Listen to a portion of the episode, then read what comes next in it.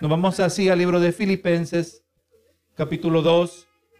Estaremos leyendo los versos 3 y 4. Vamos leyendo así. En el nombre del Padre, del Hijo del Espíritu Santo. Amén. Nada hagáis por contienda o por vanagloria, antes bien con humildad, estimando cada uno a los demás como superiores a él mismo, no mirando cada uno por lo suyo propio, sino cada cual también por lo de los otros. Esa sección, gloria a Dios, del capítulo 2 de Filipenses, pues hemos tenido unas tres, tres eh, predicaciones bajo el mismo título. Ahora hoy la tercera y última parte de esta, de esta sección titulada Fórmula para la Unidad Espiritual. Ya por varias semanas hemos podido ver lo que el apóstol Pablo escribió a los hermanos de Filipos acerca de la unidad espiritual. Varias cosas han sido resaltadas a lo largo de esta corta sección. Hemos podido ver que para una congregación eh, que sea obediente a la voz de Dios, esta no puede estar, estar satisfecha con tal que haya amor, sino, aleluya, que también la unidad es de suma importancia. Jesús enfatizó lo mismo durante su gran oración sacerdotal que está registrada en Juan 17. Juan 17, 22 dice, la gloria que me diste yo les he dado.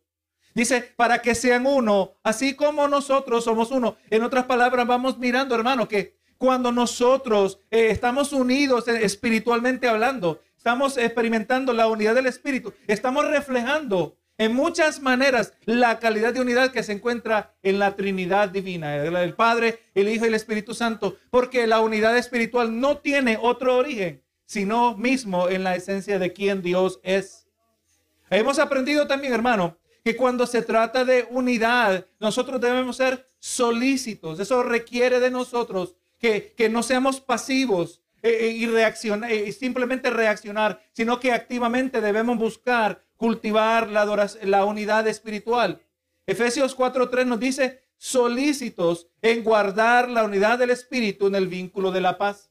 No solo solícitos en buscarla, gloria a Jesús, pero solícitos también, hermanos, en guardarla.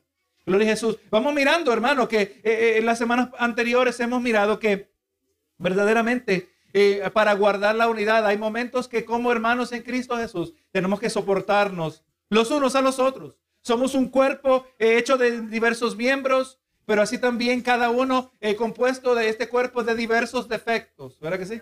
Gloria a Jesús. Somos imperfectos. Tenemos todavía las secuelas de la mancha del pecado pero como hay amor, como hay búsqueda de unidad, de la unidad, vamos a hacer todo lo necesario para guardar la unidad del Espíritu. Pero también mirábamos, hermanos, que fallar en buscar la unidad, fallar en guardar la unidad, o el ser indiferente hacia la importancia de la unidad espiritual, se puede considerar pecaminoso para la vida del creyente que la descuida. Recuerde lo que Santiago decía, ¿verdad? Que pecado también es saber hacer lo bueno y no hacerlo, ¿verdad? Alguien que pudiendo hacer algo, pudiendo decir algo, no preserva la unidad, guarda silencio, no hace nada, no confronta. Aleluya, está cometiendo un pecado de omisión. Amén. Hay pecados que se cometen y hay pecados también que se omiten cuando nosotros omitimos hacer algo, ¿verdad? Así que hermano, vamos mirando que esto no es opcional para el creyente, sino que esto es lo que debe estar en nuestro corazón, en nuestras oraciones si vamos a ser fieles, si vamos a ser instrumentos, si vamos a ser herramientas, si vamos a ser útiles en las manos del Señor. Eso debe marcar nuestras oraciones. ¿De qué manera, Señor, puedo yo cultivar? ¿De qué manera puedo yo guardar la unidad dentro de tu cuerpo? ¿De qué manera podemos reflejar el corazón divino en la unidad entre los hermanos? Gloria a Jesús. Preguntamos, hermano, por qué es importante la unidad espiritual. Porque sin ella lo que resulta es división espiritual. Lo, que, lo cual afecta o impide que la iglesia cumpla su propósito. Una iglesia dividida es una iglesia que no exalta a Cristo. Amén. Una iglesia dividida en vez de reflejar, reflejar, el carácter divino, hermanos, vamos mirando que en el mejor caso es carnal, sino a veces hasta satánica. Benito Jesús. Sirve en vez de ayudar, sirve de tropiezo. Y, quizás pareciera demasiado fuerte decir que una iglesia podría ser hasta satánica. No estamos diciendo que adoran a Satanás, pero sí podemos decir, aleluya, que verdaderamente Dios mira que sirve como un partidario del adversario. Recuerde la palabra que nos dice que, que el árbol que no da fruto, el hacha, ya está al tronco y que Dios la va a descartar, ¿verdad que sí? Que Dios, amén, aleluya, va a echar ese, ese árbol al fuego. Así también habla, como ya se ha mencionado en varias ocasiones hoy, acerca de, de aquel que es tibio, ¿verdad que sí? Aquel que pareciera que tiene espiritualidad, pero verdaderamente es más carnal que otra cosa. Y también nos dice la palabra que el Señor lo vomitará de su boca. Así que hermano, es serio, ¿verdad? El, el, nosotros ser descuidados, negligentes. Pero para que haya unidad tiene que haber compromiso. Amén. Si yo soy el siempre, el de afuera, el que no conecto, ¿cómo voy a yo guardar la unidad? ¿Cómo yo voy a cultivar? Vamos mirando que para que haya unidad tiene que haber primero compromiso. Compromiso con, la, con el Señor, compromiso con el cuerpo de Cristo, bendito Jesús. Vamos mirando que todo eso se trata de compromiso. Bendito Jesús, la división espiritual. Eh, vamos mirando que la unidad espiritual es importante también, porque la división espiritual es un indicador de que una congregación es carnal. Gloria a Dios, como ya mencionamos, de acuerdo a Santiago 4.1. Ahora, hermano, aquí vamos a resumir rápidamente los versos 2 al 4 que hemos estado mirando ya por varias semanas. En el verso 2 miramos la mentalidad que conduce, la mentalidad que conduce a la unidad espiritual. En el verso 3 se nos presenta la necesaria motivación hacia la unidad. Y en el verso 4 también se nos presenta la abnegación requerida para la unidad. Ahora, hermano, en esta noche, Dios permita, sí, vamos a, queremos resaltar en esta predicación tres puntos principales. Número uno, que un creyente no puede ser, aleluya, partícipe del ingrediente clave para la unidad espiritual, hablando de la humildad, cuando el enfoque de su vida congregacional está el alcanzar el logro personal para sobresalir. Así que vamos a mirar que algo que caracteriza al creyente que guarda y es solícito en la unidad es uno que no es orgulloso, es uno que es humilde. Es uno que no es enfocado en sí mismo, pero enfocado en otros, como lo vamos a confirmar en los versos que vienen. Vamos a mirar también, hermanos, que un siervo es inútil para Dios cuando se jacta de que es más importante que los demás. Y tercero, pues que vamos a mirar que aquí Pablo nos registra tres ejemplos prácticos que ilustran el carácter de un corazón humilde una actitud o también una actitud de abnegación. Ahora miremos en breve, en breve el verso 2 que eh, tocamos la semana pasada. El apóstol Pablo diciendo, aquí hablando de la mentalidad que tiene que haber en el creyente, que es solícito para la unidad espiritual, les dice, completad mi gozo. Ahora les da la mentalidad que tienen que tener, sintiendo lo mismo, teniendo el mismo amor, unánimes, sintiendo una misma cosa, ¿verdad? O sea, no podemos haber eh, división en lo que estamos buscando. Tenemos que venir y ser parte de la familia espiritual, teniendo las mismas metas. ¿Cómo vamos a lograr eso? Cuando el creyente permite que su vida sea continuamente corregida por la palabra del Señor. No es suficiente, hermano, la predicación del domingo. No es suficiente que pueda venir en la mañana y participar de la enseñanza o agregue también el estudio bíblico del miércoles. No es suficiente. De la misma manera que usted come todos los días, así tenemos que comer de la palabra del Señor. Dios tiene que ser la voz más clara, la voz que más frecuentemente habla nuestras vidas, hermano. Todo el tiempo estamos escuchando voces contrarias. Recuerde que vivimos en un mundo, hermano, que está en oposición a Dios. Como decía nuestro hermano, eh, nosotros sin Cristo somos enemigos de Dios. Hay un mundo que está es enemigo de Dios y también enemigo de nosotros. Recuerde lo que en la descripción del apóstol Pablo cuando habla de Satanás que anda como león rugiente, buscando a quien devorar, anda buscando víctimas, anda buscando a aquellos que están débiles aquellos que están descuidados, aquellos que eh, quizás hasta en el mejor caso indiferentes a la verdad del Evangelio. Nosotros no, hermano, nosotros vamos a ser expuestos a esta verdad por cuanto estamos convencidos que esta es la palabra que es viva y eficaz. Algo va a pasar, hermano. Usted lee esta palabra todos los días. Algo va a pasar en su vida si usted lo hace con corazón sincero. Si usted lo hace queriendo entender y escudriñar la verdad, hace todo lo necesario a su alcance Amén. Para poder entender esta palabra y usted va a ver que algo va a pasar en su vida. Dios va a ir cambiándole. Gloria a Jesús. Y es posible que buscando que el Señor resuelva nuestros problemas, Dios puede resolver muchas situaciones. Pero vamos a descubrir la más grande bendición.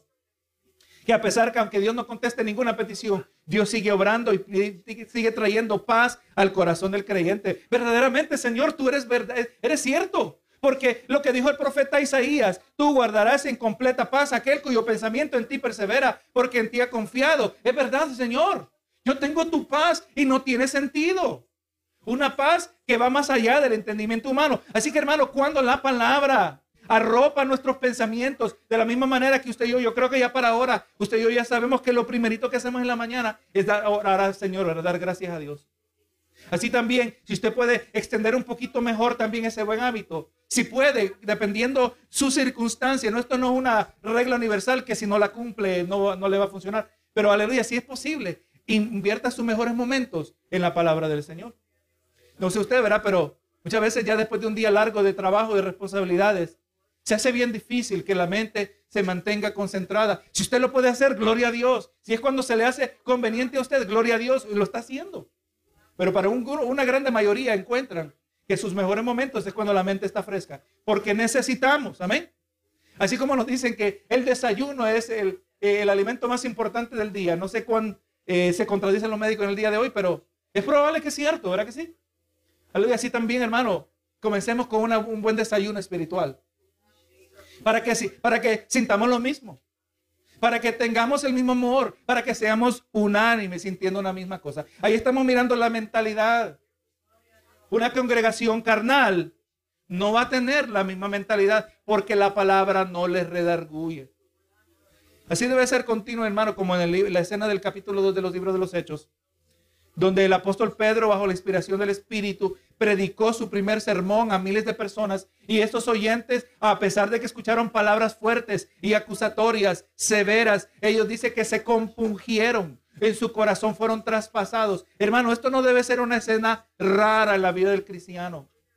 Cuando usted se expone a la palabra, sea obviamente en la predicación de la palabra, pero también cuando usted la estudia, la palabra del Señor, la palabra nos debe traspasar porque es viva y eficaz. Teniendo el mismo sentir, teniendo el mismo amor. Ya miramos la mentalidad, ahora miramos el verso 3, la motivación. Gloria Jesús. Ahora este verso 3 nos contrasta dos opuestos, dos motivaciones, escuche bien, que son mutuamente exclusivas. Esto quiere decir que una motivación está presente o la otra motivación está presente. Las dos no pueden estar presentes al mismo tiempo. Podríamos añadir que si una está presente, resultará en división, pero si la otra está presente, resultará en, unidad espiritual. ¿Cuáles son estas? Dice, nada hagáis por contienda o por vanagloria, que esta no sea tu motivación como cristiano. Y lamentablemente, tan claro que está aquí, hermano. Lo hemos visto, ver en nuestros años en la, en la obra del Señor. Creyentes orgullosos. Gloria a Jesús. Una congregación, por definición, es un grupo de personas que forma parte del cuerpo de Cristo. Y esto quiere decir que el enfoque de todo lo que se debe hacer debe estar centrado alrededor de la persona de Cristo. Esto debería ser obvio para nosotros, pero obviamente si la palabra tiene que corregirlo es porque no es obvio para muchos. Somos el cuerpo de Cristo, todo se trata alrededor de la persona de Jesús. ¿Por qué? Porque Cristo es la cabeza de la iglesia. Efesios 1:22 dice, y sometió todas las cosas bajo sus pies y lo dio por cabeza sobre todas las cosas a la iglesia. Nosotros tenemos la bendición de que Cristo es nuestra cabeza, hermano. Hermano, en este mundo están confundidos. Damos gracias que en un mundo confundido, Cristo sigue siendo nuestra cabeza. Nosotros no somos un cuerpo sin cabeza. Nosotros estamos, tenemos la bendición que Cristo es la cabeza de la iglesia y Él nos deja saber lo que tenemos que hacer. Él nos, eh, nos muestra nuestra identidad, quiénes nosotros somos. No se pierde nuestra identidad a pesar de que en ocasiones nos sintamos que estamos viviendo en Babilonia. Se recuerda de Daniel, el profeta Daniel, cuando él también, siendo recto, fue llevado a Babilonia. A tal grado querían absorberlo a la cultura pagana de esa ciudad que hasta le cambiaron el nombre. A tal grado, hermano, que ya nosotros conocemos a Daniel todavía bajo su nombre hebreo, pero de sus amigos nos acordamos de ellos bajo sus nombres paganos. Sadrach, Mesach y Abednego, ¿verdad? Eh, pero imagínense, hermano, que ahora nosotros los conocemos por sus nombres babilónicos. Eso es lo que querían hacer, pero no lograron absorber a Daniel. Daniel desde el comienzo decidió no contaminarse con la comida del rey. Él no iba a perder su identidad como un hijo de Dios. Así también nosotros. Mientras Cristo es nuestra cabeza, pase lo que pase, que empuje como empuje el mundo, nosotros, aleluya, nos mantenemos como hijos de Dios. Seguimos claros. Tenemos la bendición de que Cristo es la cabeza de la iglesia. Por eso nuestro servicio es cristocéntrico. Pero el apóstol Pablo advierte a los hermanos en Filipos que aunque eran hermanos de amor, pero que, asegurar, que se aseguraran de buscar la unidad, nada hagáis por contienda o por vanagloria. Aquí, hermano, eh, la contienda se refiere a, a lo opuesto, totalmente a lo opuesto de la unidad espiritual. Cuando Pablo mencionó contienda, él se está refiriendo a una actitud de rivalidad, una competencia donde individuos buscando el logro personal están queriendo realizar sus metas personales dentro de la iglesia, hermano. ¿Cómo puede ser eso?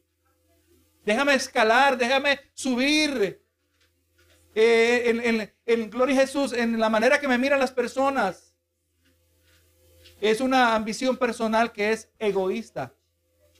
Por el otro lado, o mejor dicho, el que, el que posee esta actitud el que es motivado por esta rivalidad está buscando cumplir con su ambición personal y sus metas son carnales, hermanos.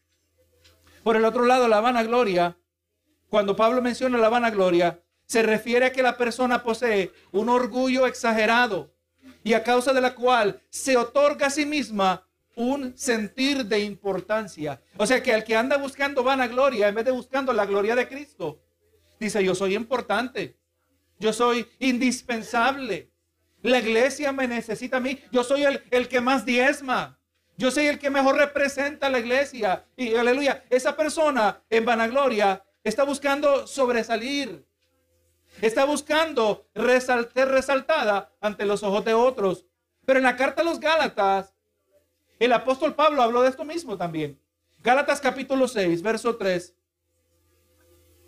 Dice, porque el que se cree ser algo, no siendo nada, a sí mismo se engaña. Eso es lo que escribió el apóstol bajo la inspiración del Espíritu. Eso es lo que escribió el apóstol. Aquellos que estaban cuestionando su autoridad apostólica, cuestionando su llamado, los judaizantes. Gloria a Jesús. Vamos mirando que el que se cree ser algo, porque se cree ser algo, vamos a mirar más adelante. A esa persona pensar que se cree que es algo, esa persona es nada. Y se engaña. Hermano, vamos mirando en diferentes lugares de la palabra que el ser humano es capaz de engañarse a sí mismo. El ser humano no necesita que lo engañe el diablo. El ser humano no necesita que aparezca el, el, león rugiente y haga víctima de él. El ser humano, si Cristo no es su cabeza, se va a engañar a sí mismo. Si no se humilla delante del Señor, el individuo se va a otorgar a sí mismo una importancia que no le corresponde, una importancia que no le pertenece. El que está buscando su propia gloria no está buscando la gloria de Cristo y se engaña a sí mismo con vana gloria, una fama falsa. Eso es lo que eh, cuando se, se toma esta palabra compuesta y se divide en su origen. Vana se refiere a algo que es vacío. Gloria se refiere en este contexto a una fama. Está buscando el individuo una fama que es vacía, que es ilusoria, que es un figmento de su imaginación. Piensa que es famoso, piensa que es importante cuando no lo es, nos está diciendo el Señor aquí. Una fama que realmente solo existe en sus propios ojos y se engaña a sí mismo. Así oramos nosotros, Señor. Muéstrame las áreas donde yo me engaño. Muéstrame las áreas donde tu palabra no ha entrado. Señor, porque ya entendemos, somos sujetos al autoengaño. Así que el que se enfoca sobre sí mismo y no sobre Cristo, se engaña a sí mismo acerca de su importancia. Y entonces continúa el apóstol Pablo diciendo, ¿verdad? Nada hagáis por contienda o por vanagloria, antes bien con humildad. Ahora cuando se abandona toda ambición personal y la búsqueda de una fama vacía, entonces ahora hay lugar para buscar la humildad. Y le digo, hermano, que algo he comprendido a lo largo de ya varios años pastoreando, examinando mi propia vida y también aún las vidas de otros que la búsqueda de la, búsqueda, la búsqueda de la humildad no es una prioridad en la vida de muchos creyentes. Hermano, yo, yo he estado en situaciones donde yo digo, Señor, yo necesito, conforme a tu palabra, corregir a este hermano en esta situación. Pero siempre está hablando ahora mi humanidad, Señor, pero si yo digo algo incorrecto, esta persona, si no es humilde, no va a resistir. ¿Cuánto usted ha escuchado, y usted lo ha visto, lo, ha escuchado también, de hermanos que cuando se les corrige se van de la iglesia? ¿Para que sí? ¿Por qué? Un ingrediente podría ser la falta de humildad. Yo le voy a decir, hermano, que cuando alguien se, se acerca a mí y, me dice, mira, tal y tal cosa está mal en ti, la humildad requiere que yo no lo rechace lo que la persona me dice inmediatamente. Usted, aleluya, usted no inmediatamente tiene que decir que lo acepta y, cede, sino está bien, voy a considerar lo que me has dicho. Y venimos delante del Señor en oración. Señor, ¿es cierto lo que me dijo esta persona? ¿Es cierto? Si es cierto, Señor, ayúdame. Que se corrija este mal que podría estar haciendo daño en la vida de otros y definitivamente en mi vida. El humilde va a hacer eso. Pero el que no es humilde va a buscar echarle la culpa y que se cree este. O como han dicho algunos, ¿y qué se cree el pastor? Se cree el pastor, el pastor se cree el pastor porque es el pastor. Ese es su deber. Lo dice Jesús, pero es lo que piensa la gente, ¿verdad? Aleluya, yo lo he visto. Eh, personas que dicen, el pastor es una linda persona, pero cuando el pastor tiene que corregir, ya no es una linda persona. Hermano, asegurémonos que no caigamos en ese error, hermano. Asegurémonos que en nuestras oraciones, Señor, ayúdame a ser humilde, porque es allí donde yo necesito ayuda. A, ninguna persona aquí es exenta de esto. Aún el más humilde entre nosotros, tampoco todos. Todos nosotros sufrimos del orgullo de alguna manera u otra. ¿Alguna vez usted ha visto contextos donde, y lamentablemente aún con padres cristianos, no se le puede decir nada a los hijos? O no se le puede decir nada acerca de sus hijos. Yo me acuerdo de una, una dama que antes se congregaba en esta iglesia muchos años atrás. El hijo era prácticamente un criminal. Y ella no creía lo que le decían, hermano. El humilde va a decir, entendiendo también la palabra, la condición caída del ser humano. Déjame mirar si tiene razón. Recuerde, la palabra también dice que con el testimonio de dos o tres se establece un asunto. Y si este hermano me dijo algo a mí que es posible que es cierto, Señor, ¿por qué no me traes confirmación? No se sorprende, hermano. Dios respalda su palabra. Si él mismo dice que un asunto se establece entre dos o tres y cuando coincide, que sabemos que no es coincidencia, que dos personas le están diciendo lo mismo, definitivamente tenemos que inquirir y buscar delante del Señor, Señor, ¿es cierto esto que está pasando? ¿verdad? Nos debe volver a pensar, pero lamentablemente muchos creyentes no cultivan la humildad y nunca pueden ser bendecidos con la bendición de la corrección espiritual. Pero el apóstol Pablo es exactamente lo que está diciendo. Para que haya, para que haya unidad espiritual, tiene que haber humildad. Tenemos que ser humildes. Tenemos que aprender a ser humildes. Hermano, la, realidad es que la mayoría de nosotros comenzamos con un elevado nivel de orgullo que está presente desde los años de nuestra adolescencia. Se hace más evidente en nuestra adolescencia. Este orgullo se hacía, se hacía presente cuando actuábamos con desobediencia y rebeldía hacia nuestros padres o con algunas otras formas de autoridad. Y es lamentable que cuando muchos vienen a Cristo, tienen que ser humillados porque de ninguna otra manera modelarán esta virtud. El Señor los tiene que quebrantar. En muchas maneras, hermano, Dios por amor nos dice, ¿verdad? O te humillas o te humillo. ¿Verdad que sí? Y, nos da pesar, hermano, ¿verdad? Cuando miramos. El Señor, eh, cuando Él tiene que actuar, Él tiene que usar una mano fuerte. Pero aún esa mano fuerte es una expresión del amor del Señor. Lamentable es descubrir cuántos todavía parecen ni estar en este proceso. El Señor nos ayude, ver esa va a ser nuestra oración.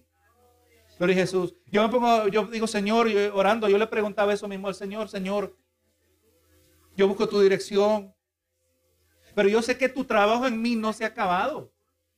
¿Qué debo orar, Señor? ¿Qué debo estar anhelando? Gloria a Jesús. ¿Qué es lo que a mí me va a ser más útil en tus manos? Aleluya, Señor. yo no tengo que ser profeta para decirle que lo que el Señor me dijo a mí también se lo dice a usted. Tiene que ser más humilde. Porque cuando hay esa humildad va a haber amor.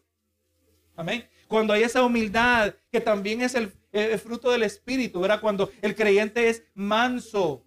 Un cristiano que es manso, un cristiano que es humilde, es un cristiano que también es humilde. No puede ser orgulloso, altanero y al mismo tiempo manso. No, no, no es compatible, ¿verdad que sí? Pero vemos que cuando hay humildad hay lugar para las virtudes espirituales, el fruto del Espíritu. El Señor en nosotros nos dice que vengamos a el Señor, ayúdame, transforma mi corazón. Corazón humilde es un corazón que Dios puede moldear.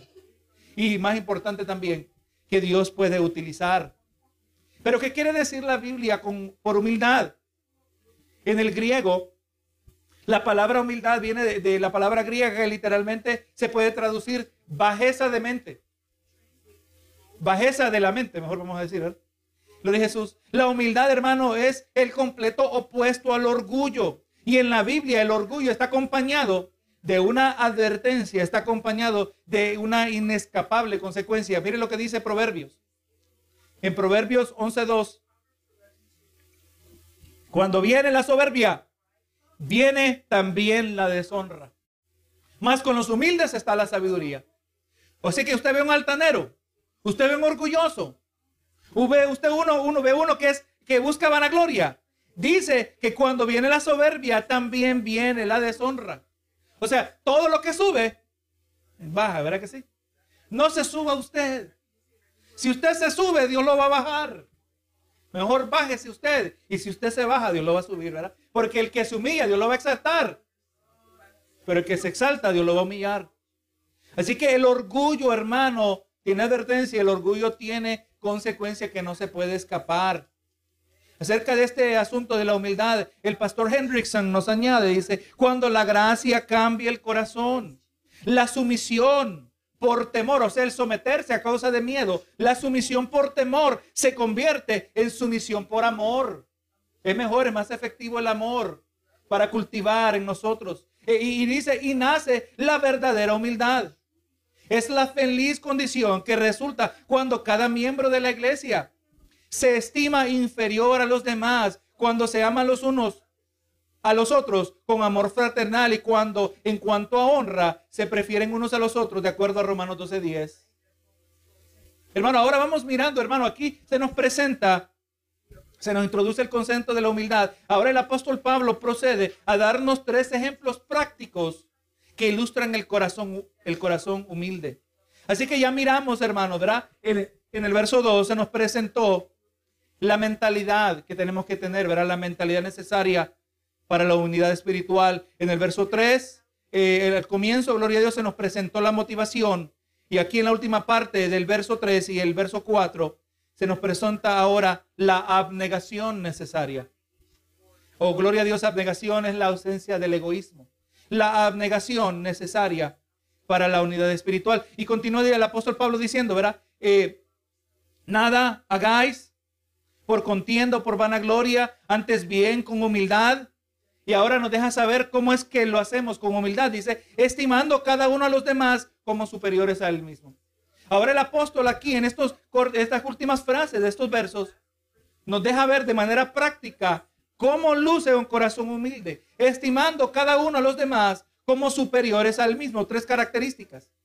Esta humildad o bajeza de mente se hace notoria, gloria Jesús, en una actitud que no es altanera, donde el individuo Aleluya, eh, una actitud donde el individuo no se sobreestima a sí mismo, pero más bien es donde el creyente coloca a los otros en mayor estima, donde no busca sobresalir, pero más bien busca que otros puedan sobresalir ellos, que otros sobresalgan. Esto no significa, gloria a Dios, pretender como que si otros son más importantes que uno mismo, pero esto significa que debemos creer que son más importantes. Escucha esta diferencia.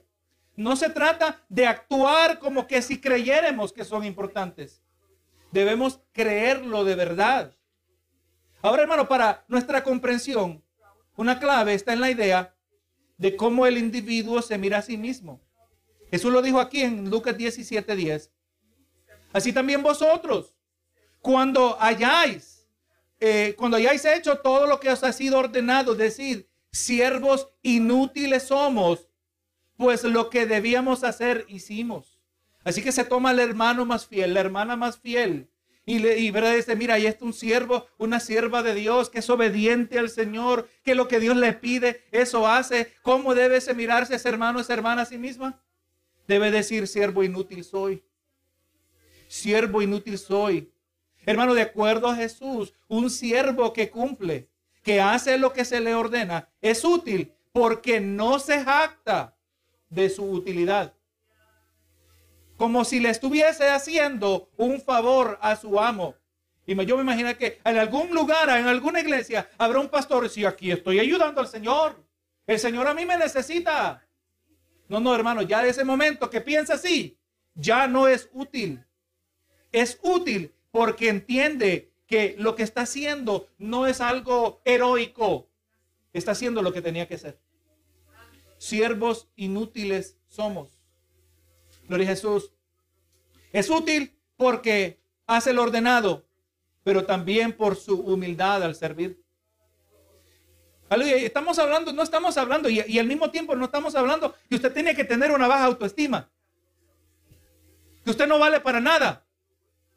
Pero ahí está el conflicto, especialmente si usted es utilizado, si usted sobresale en otras áreas, usted quizás no es la, la, persona, la ancianita que, que, la contribución es, lo único que hace es que ella ora por los hermanos. Y uno diría, no, no, no, Señor, si yo hago más que esa, esa anciana. Yo, yo evangelizo. Yo salgo, yo doy, yo hago. Entonces, ¿cómo es posible que yo tengo que pensar que esa hermana es superior a mí misma? Yo me preguntaba eso, ¿cómo es posible? Cuando una persona puede hacer un, ministerio, no que la otra persona no tiene ministerio, pero su ministerio sobresale más. ¿Cómo es posible que una persona se pueda convencer a sí misma que esta persona es superior a, a, sí misma? Yo meditaba esto, gloria a Jesús, y me vino a mente, el Señor me trajo a mente la viuda que dio todo lo que tenía.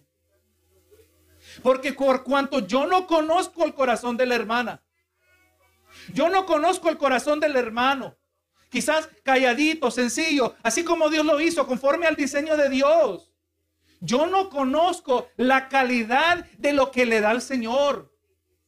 Y pensando yo que lo que yo hago es superior, me, aleluya, si pudiéramos ver los corazones, quizás me confirmaría que lo que la hermana está haciendo es superior a lo que yo hago. Porque la viuda no daba mucho, pero la viuda daba lo mejor de lo que ella tenía, ¿verdad que sí?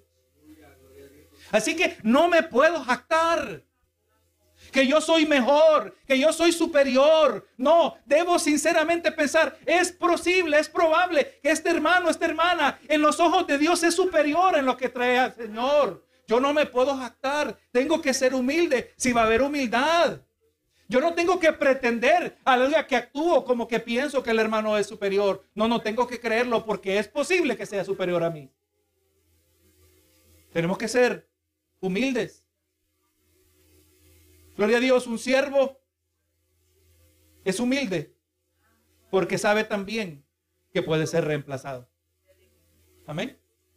No somos indispensables en la obra del Señor. Así que mirando lo que Pablo dijo y lo que Jesús dijo, podemos entender que un siervo es útil mientras no se jacta de su importancia. Pero con humildad es capaz de aceptar que es muy probable que otros sean más fieles a Dios que Él. No se puede basar en mirado en lo que se está dando. Solo se puede basar en mirar en aquello que solo Dios puede mirar. A este hermano, a esta hermana, se le dieron muchas capacidades, muchas habilidades, y aún así no lo hace superior a esta hermana que no tiene tantos dones y, habilidades, porque es posible que es como la vida que Dios que da todo lo que tiene. No tenemos de qué jactarnos, hermanos. Así que miramos la mentalidad. Tiene que ver en el creyente. Miramos también, gloria a Jesús, la motivación del verso 3. Ahora continuamos en el verso 4, esa abnegación, esa ausencia del egoísmo. Así que ya se nos presentó una de las tres cualidades que muestran un corazón humilde, estimando cada uno a los demás como superiores a él mismo. Y de ahí continúa diciendo el verso 4, no mirando cada uno por lo suyo propio. Mire dónde está el enfoque, hermano. El que es humilde no está enfocado en sí mismo. Mira cómo soy, mira lo que hago. No, no, está enfocado en otros. Eso es una característica del humilde. Y dice, no mirando cada uno por lo suyo propio. No puede traducirse, no solo buscando cada uno por su propio interés. Esto está claramente relacionado al punto anterior. Otra vez miramos al pastor Hendrickson, nos dice, si alguien tiene a su hermano en alta estima, prestará atención a sus intereses para ayudarlo en todo lo posible. O sea, está diciendo, este hermano es importante. Esta hermana es importante aquí en la iglesia. Yo sé que no predica, yo sé que no hace, pero es importante porque la Biblia me deja saber, me deja entender que yo debo comprender que es importante. ¿Cómo lo sé? Porque está en la iglesia. Así de importante. Gloria a Jesús. Él va a ayudarle en todo lo posible. El apóstol aquí nos da por entender, hace implícito que todo creyente no es que debe descuidar sus propios intereses, pero que debe primero dar prioridad a obedecer el mandamiento que de Jesús, que miramos en la segunda mitad de Mateo 19, 19. Dice, amarás a tu prójimo como a ti mismo. Eh, y este es un mandamiento que se aumenta en su aplicación cuando el prójimo es tu hermano en Cristo. Si debemos amar al prójimo como a ti mismo, esto está hablando de cualquier ser humano que se nos cruce en el camino. Pero cuánto más cuando tu prójimo es tu hermano en Cristo Jesús. Es sumamente enfatizado. Otra vez continúa el pastor Hendrickson. Dice, cuando más se dé cuenta del ferviente amor de Cristo por el hermano, ya que se entregó a sí mismo para salvarlo, tanto más deseará que prosperen los intereses de éste. Hermano, es verdad. Dice, usted dice, yo, yo, Cristo murió por mí. Pero también murió por el hermano. También murió por la hermana. El hermano, la hermana son importantes para Cristo. Son sumamente importantes. Cuán importantes que Cristo murió por ellos. Yo no lo puedo maltratar al hermano. No puedo menospreciar a la hermana porque son importantes para Cristo. Los debo amar, son especiales y posiblemente, o mejor dicho, ¿te acuerdas la palabra? Son superiores a mí. Así debo tratarlo. Así debo mirarlo. Y me voy a interesar, como lo dice el pastor Hendrickson, de que prospere los intereses. Hermano, yo oro por ti, que Dios te bendiga. Yo oro por ti, que, que Dios te prospere. Yo oro por ti, que, que crezcas espiritualmente. Yo oro por ti, que tú seas fortalecido en las pruebas. Yo oro a que yo pueda, cuando sea necesario, pueda estar ahí para ayudarte. Porque eres importante para el Señor. Hermano, ¿cómo esto no va a resultar en unidad? Cuando nosotros adoptamos esta manera de vivir. Y aquí, aleluya, concluimos esta sección, dice, no mirando cada uno por lo suyo propio, sino cada cual por lo de los otros. Encontramos aquí la, la final y práctica mención de la humildad necesaria para la unidad espiritual. Y se nos va delineando lo que puede considerarse una de las mayores expresiones de la ausencia del egoísmo, de la abnegación, donde el creyente abandona el carnal enfoque, el carnal enfoque desmedido, porque cuando se trata de la carne, la carne, aleluya, se le pasa la mano, ¿verdad que sí?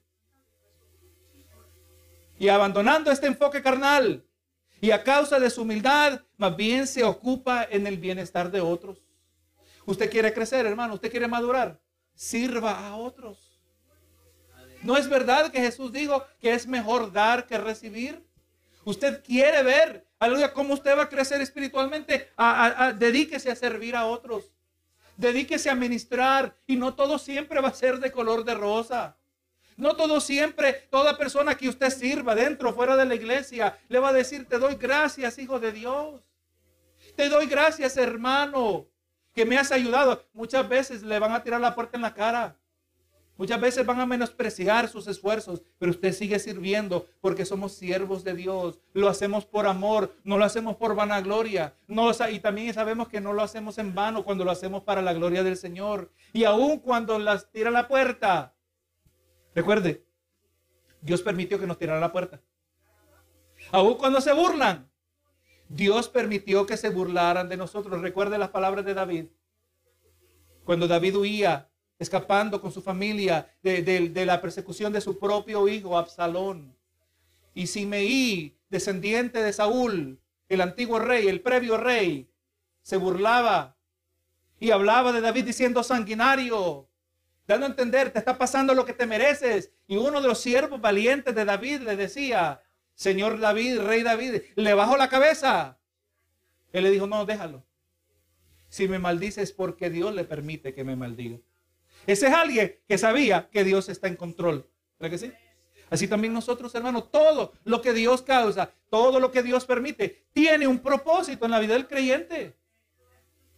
Así también nosotros, hermanos, vamos a servir. Y sirviendo vamos a crecer, vamos a madurar. Y aunque en momentos hay dolor, aunque en, momentos hay desprecio, todo eso tiene su lugar para que entreguemos todas nuestras cargas al Señor. Para que aprendamos a depender de Dios. Todo creyente que abandona su carnal enfoque sobre sí mismo. Ahora humilde se enfoca en, el bienestar de otros. Y vemos que en la carta a los romanos, Pablo dijo en el Romanos 12:15, gozaos con los que se gozan, llorad con los que lloran. Implícito está ahí otra vez lo que dijimos al comienzo. Tenemos que tener un compromiso los unos con los otros, ¿verdad? Yo no me puedo gozar con el que se goza cuando a mí no me importa el hermano. Pero cuando el hermano es importante, yo me voy a gozar de sus victorias. Y también voy a llorar en sus tiempos difíciles junto con él. El creyente que ha nacido de nuevo y que, que se encuentra bajo el continuo proceso de transformación y santificación, entiende cada vez más que la vida cristiana es llamada a ser vivida en comunidad. No vamos a crecer solitos, hermanos. Nos necesitamos los unos a los otros. Y como nos necesitamos los unos a los otros, tenemos que estar juntos. Y no solo tenemos que estar juntos eh, físicamente, en proximidad, tenemos que, tenemos que estar unidos. Pónganse a pensar dos años atrás, cuando hacíamos nuestros cultos por Zoom. Es bien difícil transmitir compromiso, ¿verdad que sí? Es bien difícil poder idealizar, estamos unidos como iglesia cuando toda nuestra presencia es en una pantalla, ¿verdad? Tenemos que estar juntos. Así lo diseñó el Señor, que nos debemos congregar y vivir juntos, eh, experimentar en las luchas en la, en la, cultura, las luchas personales, la lucha como familia espiritual. Y en el nombre del Señor seguimos unidos. En el amor del Señor, el Señor se glorifica. Y cuando la vida cristiana entendemos que debe ser vivida en comunidad, por lo tanto el amor y la unidad se vuelven de suma importancia porque cada creyente entiende que es responsable por la prosperidad espiritual de su hermano. Somos responsables. Recuerda, hermano, cuando Dios se le acerca a Caín después de que Caín había matado a Abel. Yo sabía lo que había pasado con Abel. Pero le preguntó Caín, ¿verdad? ¿Dónde está tu hermano? ¿Soy acaso yo el guarda de mi hermano? No se atreva a preguntarle a usted, hermano, hoy el Señor. Porque el Señor le va a decir, claro que eres el guarda de tu hermano. Claro que debes cuidar por el bienestar de tu hermano. Debes ser solícito en la unidad. Tiene que haber ese, ese amor. Tiene que un mismo sentir, un mismo pensar, una misma mentalidad, como ya mencionamos, una misma motivación, una misma abnegación. Eso es lo que glorifica al Señor, hermanos. Y así en conclusión miramos que estos versos nos han presentado con, mucho, con mucha verdad sobre la cual debemos pensar. El egoísmo no tiene lugar en la iglesia. Y junto con el egoísmo, la vanagloria destruye en la unidad del cuerpo de Cristo. Para no dar lugar a estas actitudes carnales, el creyente debe perseguir la humildad como parte de su identidad cristiana. Y esta se facilita cuando entendemos que cada hermano cada miembro del cuerpo es de suma importancia para Dios. Tan importante es el hermano que Cristo murió por él personalmente. Nosotros somos útiles para Dios cuando no nos actamos de esto, pero más bien comprendemos y tratamos a cada hermano como superiores o mejores siervos que nosotros. Y esta es la única manera que habrá humildad dentro del cuerpo de Cristo, humildad que es necesaria para la unidad espiritual. Así que hermanos, siempre que venimos a la casa del Señor, salimos con tarea. Si a usted no le gustaba la tarea en la escuela, tiene que gustarle la tarea espiritual. Siempre estamos creciendo, siempre estamos madurando. Señor, ahora yo entiendo mejor cómo debo orar. Ayúdame, Señor, con esto de la unidad. Ayúdame, guíame. Eso es lo que caracteriza a un hijo de Dios. Un hijo de Dios es uno que es guiado por su espíritu. Damos gracias por las palabras inspiradas que han sido preservadas a través de aquí del hermano Pablo en su carta a los filipenses.